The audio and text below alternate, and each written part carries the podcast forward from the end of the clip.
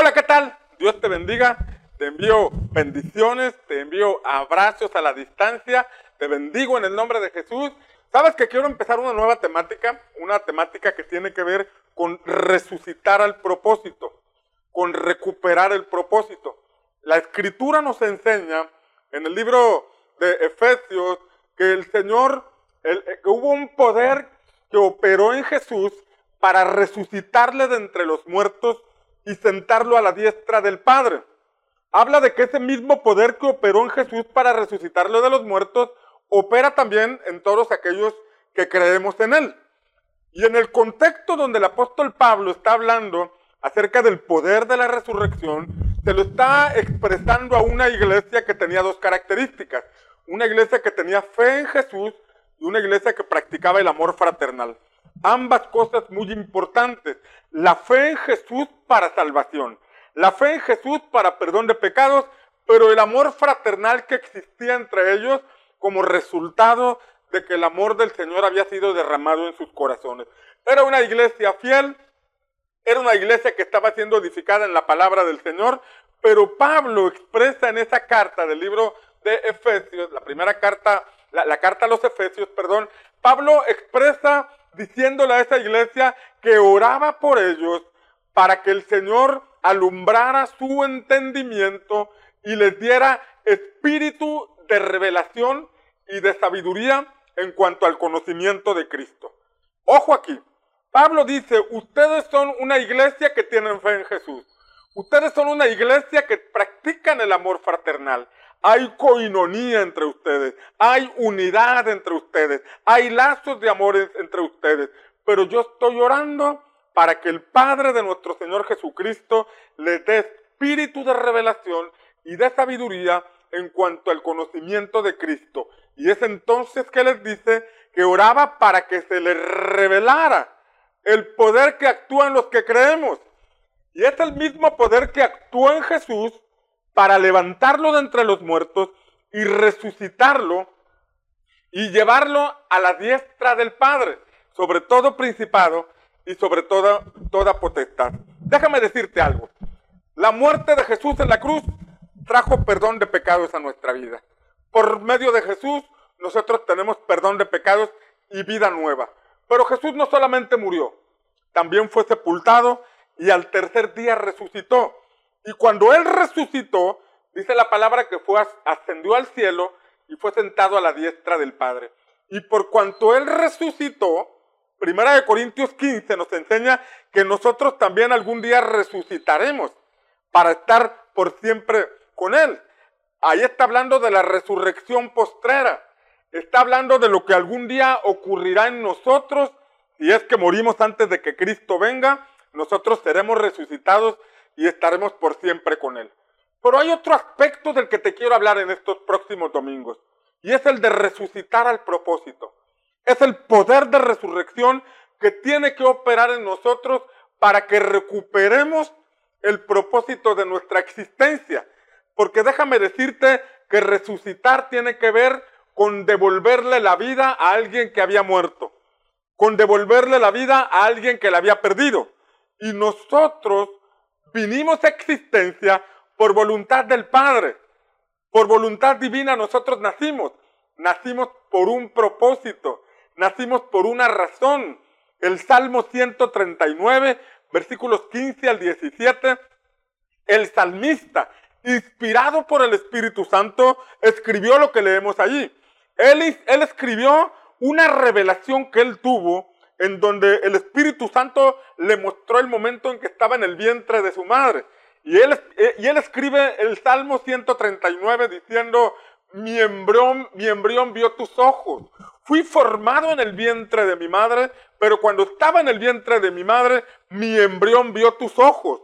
Ahí está diciendo el salmista que pudo tener una revelación del Creador, pudo tener un encuentro con el Creador, pero no solamente vio al Creador, sino que la palabra dice que también vio un libro, vio un rollo donde estaban escritas todas las cosas acerca de él, las cuales se cumplirían a cabalidad. Esto me habla de un libro que allá arriba se escribió acerca de nosotros. Esto me habla de un guion que está en la eternidad, que el creador diseñó para cada uno de nosotros. Esto habla del propósito, habla de la razón de nuestra existencia, habla del motivo por el cual Dios nos dio vida y nos mantiene en esta tierra.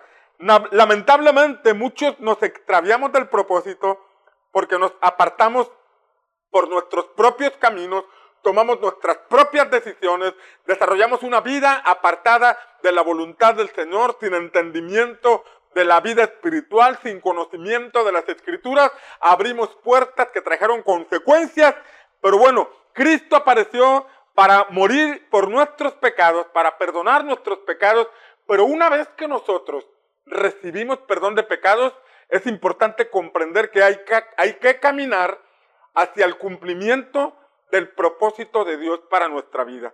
Porque una cosa es que recibamos perdón de pecados y vida nueva, y otra cosa es que avancemos hacia la razón por la que estamos vivos. Otra cosa es que, que avancemos hacia el propósito por el cual Dios nos dio existencia. La iglesia de Éfeso tenía fe en Jesús. La iglesia de Éfeso recibió perdón de pecados. La iglesia de Éfeso tenía coinonía, tenía comunión unos con otros, practicaban el amor fraternal, pero a la iglesia de Éfeso le faltaba algo. Le faltaba la revelación que viene como consecuencia de comprender el poder de la resurrección, el poder que operó en Cristo. Por medio de la resurrección de Cristo, nosotros tenemos garantía de vida eterna. Algún día vamos a resucitar de entre los muertos. Pero mientras llega ese momento, es importante descubrir el propósito. Es importante resucitar a ese propósito. Es importante volver al diseño por el cual Dios nos dio vida, por el cual Dios nos dio existencia. Déjame decirte que mucha gente, millones de personas atraviesan por esta vida sin jamás haber descubierto el por qué están aquí sin jamás comprender cuál es la razón de su existencia, sin jamás caminar en base a una visión. El libro de Proverbios señala que sin visión el pueblo perece, el pueblo se desenfrena. Una persona sin visión vive desenfrenadamente. Una persona sin visión perece. Y ojo aquí, la, la, escritura señala que el justo por la fe vivirá. Cuando alguien tiene fe, camina en base a una visión. Cuando alguien tiene fe, atraviesa un desierto, enfrenta dificultades, derriba muros o enfrenta gigantes porque está convencido que el camino es por ahí, porque sabe que cuenta con el respaldo del Señor y sabe que va con la compañía del Dios eterno. Lamentablemente, cuando no hay una visión, no hay un propósito por el cual santificarnos, no hay un propósito por el cual esforzarnos. Los días pasan, los meses pasan, los años transcurren y jamás podemos llegar a ese punto por el cual Dios nos dio vida. Sabes que la Biblia nos habla, y es donde voy a entrar en temática, eh, voy a entrar en la temática del libro de Josué, donde vemos a una generación, una generación que estaba entrando al cumplimiento del propósito de Dios para ellos como nación. Mucho tiempo atrás, vemos en Génesis capítulo 12 que el Señor le había dicho a Abraham que le daría una tierra, que le, que le daría posesión de un territorio para que se estableciera él junto con su familia y su descendencia. Génesis capítulo 12, la escritura enseña, pero el Señor le había dicho a Abraham, vete de tu tierra y de tu parentela y de la casa de tu padre a la tierra que te mostraré y haré de ti una gran nación y te bendeciré y engrandeceré tu nombre y serás bendición. Bendeciré a los que te bendijeren y maldeciré a los que te maldijeren y serán benditas en ti todas las familias de la tierra. Ahí vemos un propósito claro para la vida de Abraham. Ahí vemos un camino claro para la vida de Abraham. A través de la descendencia de Abraham vendría el Mesías, el Salvador, la simiente bendita que sería de bendición para todas las naciones tenemos salvación por medio de Cristo. Pero el origen estuvo ahí en Abraham cuando el Señor le mostró el propósito. Quiero que dejes Ur de los caldeos.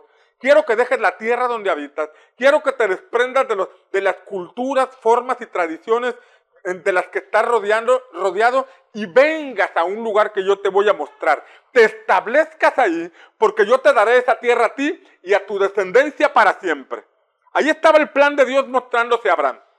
Pero cuando vemos el desarrollo de la historia, encontramos que posteriormente Abraham tuvo un hijo llamado Isaac, Isaac tuvo dos hijos llamados Jacob y Esaú, y eh, Jacob tuvo doce hijos, y una hija, muchísimos hijos, no había televisión en aquel entonces, pero bueno, tuvo 12 hijos y una hija, finalmente se multiplicaron y entraron en Egipto. Y ojo aquí, la Biblia dice que ellos estuvieron en Egipto más de 430 años.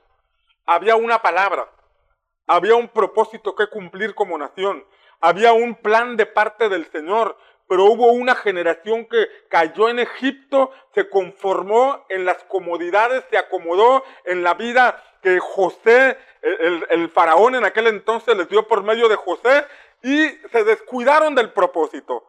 Se descuidaron del plan de Dios que le había sido mostrado a Abraham, a Isaac y a Jacob, y aquel pueblo cayó en esclavitud, aquel pueblo cayó en decadencia, aquel pueblo cayó en una situación difícil, complicada, 430 años de esclavitud, 430 años de pobreza, 430 años de, ser oprimidos por un rey tirano, hasta que el Señor levantó a un hombre llamado Moisés.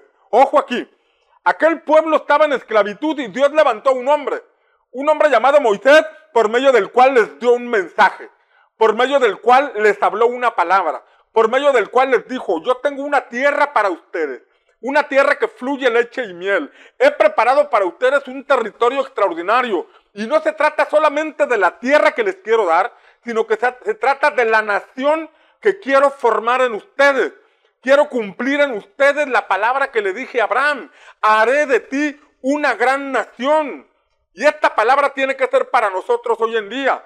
Dios tiene planes contigo. Dios tiene planes con tu matrimonio. Dios tiene planes con tu familia. Dios quiere restaurar su propósito en ti. Yo no sé en qué tipo de esclavitud te encuentras en este momento. Tal vez has caído en asuntos de alcoholismo, de drogadicción. Tal vez estás profundamente endeudado. Tal vez eres preso de la amargura o del resentimiento, del odio. Yo no sé qué estás viviendo en este momento, pero lo que sí te vengo a decir en el nombre del Señor es que el Señor te dio vida por un propósito. El Señor te dio existencia por una razón extraordinaria. Y tal vez en este momento no estás viviendo en el plan que Dios tiene para tu vida, pero si tú eres capaz de abrir tu corazón a Jesucristo, tú eres capaz de permitir que Él te conduzca por sendas de justicia, por amor de su nombre, vas a ver cómo Él cumple su propósito en ti, vas a ver cómo Él transforma tu entorno, vas a ver cómo Él sana tu corazón y te libera de toda cautividad y te lleva a una vida completamente diferente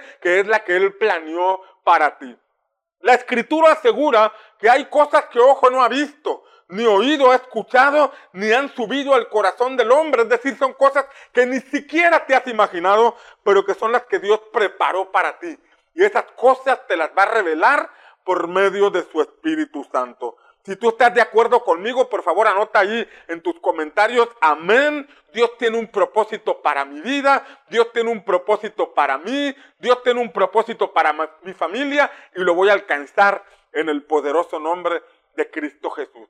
Dios se manifestó a través de Moisés aquel pueblo. Y hubo señales, hubo una serie de acontecimientos en Egipto, hubo un sacudimiento sobre aquella nación, sobre aquel imperio, porque aquel sacudimiento era para liberar al pueblo de Israel. Aquellas plagas que, que, cayeron sobre Egipto tenían el propósito de sacar al pueblo de Dios de ahí, de sacar al pueblo de Dios de la esclavitud, de que despertaran.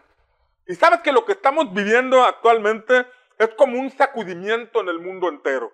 Es un sacudimiento que está pegando a la economía, que está pegando a las naciones, que está pegando a los gobiernos, está intimidando a la gente. Parece que el mundo está lleno de tinieblas, la gente tiene miedo y por, y por con justificada razón, porque hay un virus que está en movimiento y no quiero ser fatalista, pero lo que está aconteciendo en este momento está trayendo dolor, está trayendo lágrimas, está trayendo desesperanza, pero en medio de todo esto que estamos viviendo, Dios tiene un plan contigo. Dios quiere sacarte de toda cautividad. Dios quiere que tú lo conozcas. Dios quiere que tú tengas paz. Dios quiere que tú recibas en tu corazón este regalo que Él tiene para ti. Dios quiere que despiertes a lo espiritual. Dios quiere que abras tus ojos porque hay algo que tiene que cumplir en tu vida. Y si este sacudimiento que está teniendo el mundo entero está provocando en ti un despertar, entonces tengo buenas noticias para ti. Tu vida puede ser librada. Tu vida está en manos del Señor. Tu vida tiene esperanza en Jesucristo. Tu vida y tu familia pueden estar seguras en manos del Señor. Pero tienes que despertar. Tienes que recibir a Cristo en tu corazón. Tienes que entender que el cielo está llamando la atención de la tierra que el cielo está llamando la atención de los habitantes de la tierra, porque el cielo sigue teniendo planes con los habitantes de la tierra, porque la Biblia enseña que de Jehová es la tierra y su plenitud, el mundo y los que en él habitan. Tú y yo le pertenecemos al Señor. Tú y yo somos creación de Dios. Muchos de nosotros nos apartamos de los caminos del Señor. Muchos de nosotros caímos en la cautividad de Egipto, pero Dios envió a su Hijo Jesucristo para liberarnos de esa esclavitud. Y no solamente recibir perdón de pecados, sino que ahora podamos avanzar hacia la vida plena que Dios tiene para todos los que le aman.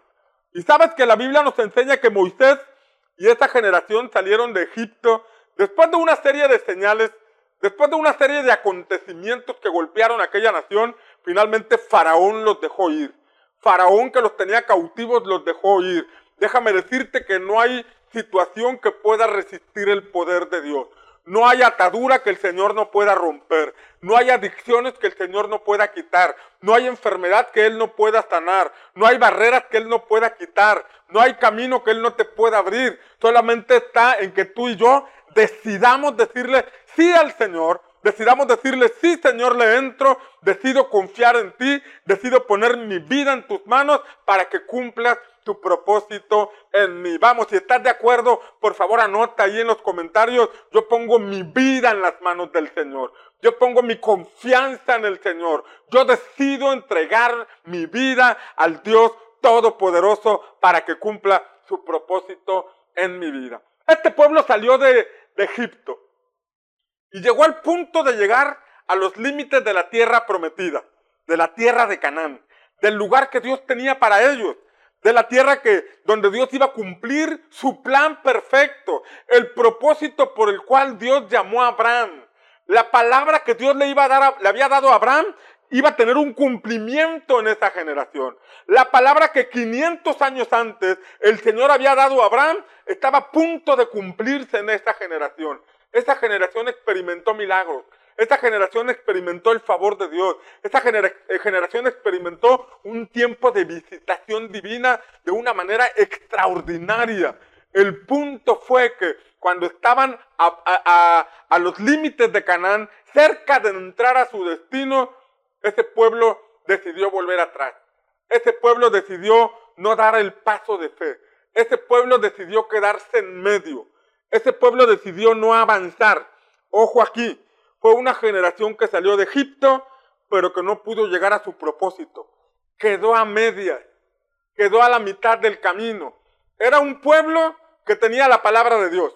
Era un pueblo que tenía un tabernáculo donde la presencia de Dios descendía. Era un pueblo que tenía sacerdotes. Era un pueblo que vio milagros. Pero fue un pueblo que no pudo entrar al cumplimiento del propósito de Dios para ellos. Y eso era lo mismo que Pablo le decía a la iglesia de Éfeso. Amados hermanos, ustedes tienen fe en Jesús y han salido del mundo, han sido libres del pecado, practican el amor fraternal como una evidencia de que el Señor reina en sus corazones. Pero déjenme decirles algo, hay un llamamiento superior, hay algo más poderoso que todavía no se les revela. Por eso estoy llorando para que el Padre de nuestro Señor Jesucristo les dé espíritu de revelación y de sabiduría, para que comprendan que la vida en Cristo es mucho más que lo que están viviendo en este momento, para que vean que la vida en Cristo es mucho más profunda y es mucho más poderosa que lo que están viviendo en este momento. Esa era la oración de Pablo. Y es aquí donde nosotros tenemos que hacernos una pregunta. ¿Estamos viviendo en el propósito perfecto de Dios para nuestra vida, tal vez ya dejamos el mundo, tal vez ya dejamos algunas adicciones, tal vez ya no tenemos los mismos comportamientos de antes. La pregunta es si ya llegamos. Y no estoy diciendo si ya hemos experimentado la presencia de Dios, porque aquel pueblo estuvo 40 años experimentando la presencia de Dios. Fueron parte de una congregación que vio milagros, vio señales, tuvo la presencia de Dios entre ellos, pero no llegó a su destino. quedó a medias, quedó a medio camino. Si me permites emplear, emplear la expresión, fue un pueblo mediocre porque se quedó a la mitad. No pudo concluir la razón por la que el Señor los sacó de Egipto. Y todos nosotros tenemos el mismo riesgo de quedar a medio camino. Es ahí donde se nos tiene que revelar lo que significa el poder de resurrección. El poder de resurrección que operó en Jesús, que operará en nosotros el día que tengamos que resucitar de entre los muertos, pero que debe operar ahorita para que resucitemos al propósito, para que recuperemos la razón de nuestra existencia, para que vivamos esa vida plena que Dios diseñó para cada uno de nosotros. Aquella generación murió en el desierto, la generación de Moisés. Aquella generación estuvo 40 años haciendo culto en el desierto, con el tabernáculo siendo el centro de aquel campamento, pero sin jamás llegar a Canaán, sin jamás llegar a su destino. Y nosotros corremos el riesgo de que nos pase lo, lo mismo.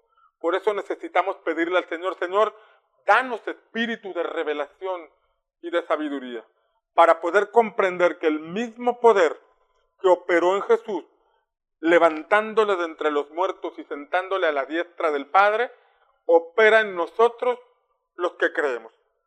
¿Sabes que esa generación que acompañó a Moisés y murió en el desierto, todavía traía muy arraigado en su pensamiento la influencia de Egipto? Cuando leemos la palabra nos damos cuenta que continuamente hablaban de regresar a Egipto, de regresar hacia atrás. Incluso números capítulo 13 y 14 cuando se nos enseña el momento en que regresaron los dos espías y diez de ellos traían un mensaje negativo, ellos dijeron, vamos a nombrar un capitán y volvamos a Egipto. Vamos a levantar un nuevo líder y regresemos a Egipto. Imagínate, después de todo el recorrido del desierto, donde recibieron el diseño del tabernáculo, los diez mandamientos, el diseño del sacerdocio, donde la gloria del Señor descendió y estuvo de manera eh, manifiesta entre ellos por medio de aquella nube y de pronto salir con estas palabras, nombremos un nuevo líder y regresemos a Egipto.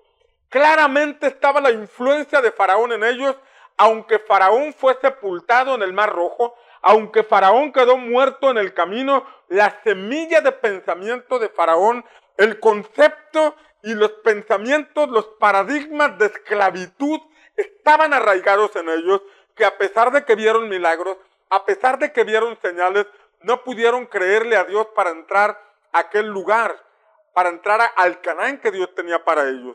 Por eso cuando leemos en el libro de Efesios, cuando el, el apóstol Pablo dice en el libro de Efesios que el poder que operó en Jesús lo llevó a sentarse a la diestra del Padre sobre todo principado y potestad. Y habla de que está sentado en los lugares celestiales en Cristo. Ojo aquí, Efesios 2 dice que Jesús, cuando fue resucitado de entre los muertos, se sentó a la diestra del Padre en los lugares celestiales, sobre todo principado y potestad. Los principados y potestades son los que operan en este mundo. Los principados establecen culturas, establecen pensamientos, levantan paradigmas en nuestra mente, paradigmas mentales, donde nos llenan de temor, donde nos llevan, llenan de conceptos religiosos, religiosos llenos de tradiciones y costumbres que inhabilitan la vida de fe. Y a veces esos principados espirituales pueden estar tan arraigados en nuestra vida que a pesar de que dejamos el mundo y formamos parte de una congregación, no logramos desarrollar una vida de fe.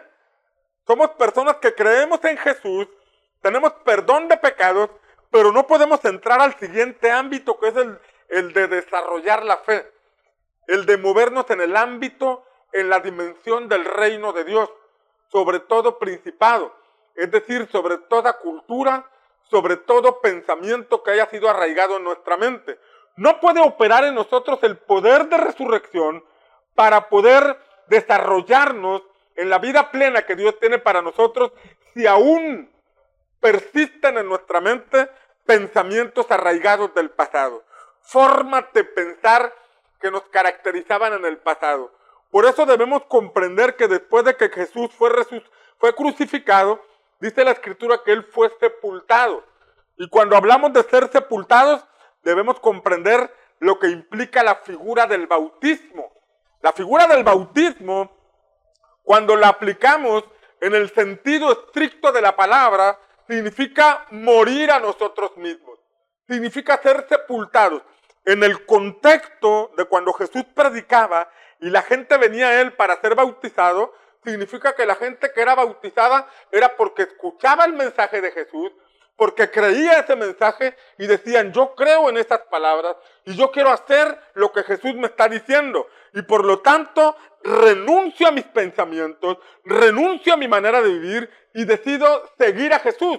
Y como muestra de mi arrepentimiento y cambio de vida, decido bautizarme.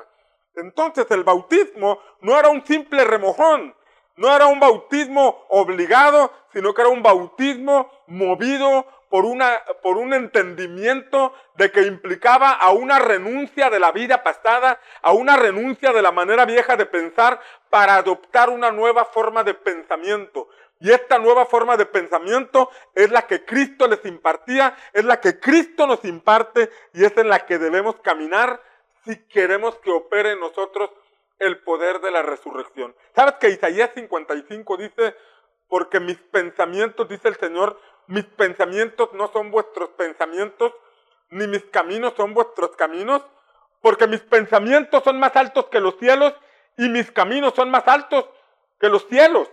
Habla de que los caminos de Dios son más altos que nuestros caminos y es porque los pensamientos de Dios son más altos que nuestros pensamientos. Si nosotros recibimos a Jesús y tenemos perdón de pecados, pero si seguimos pensando como pensábamos antes de venir a Cristo, no podremos andar en esos caminos que Dios tiene para nosotros. No podremos desarrollarnos en la vida plena que Dios tiene para todos los que le aman. Por eso es importante la transformación.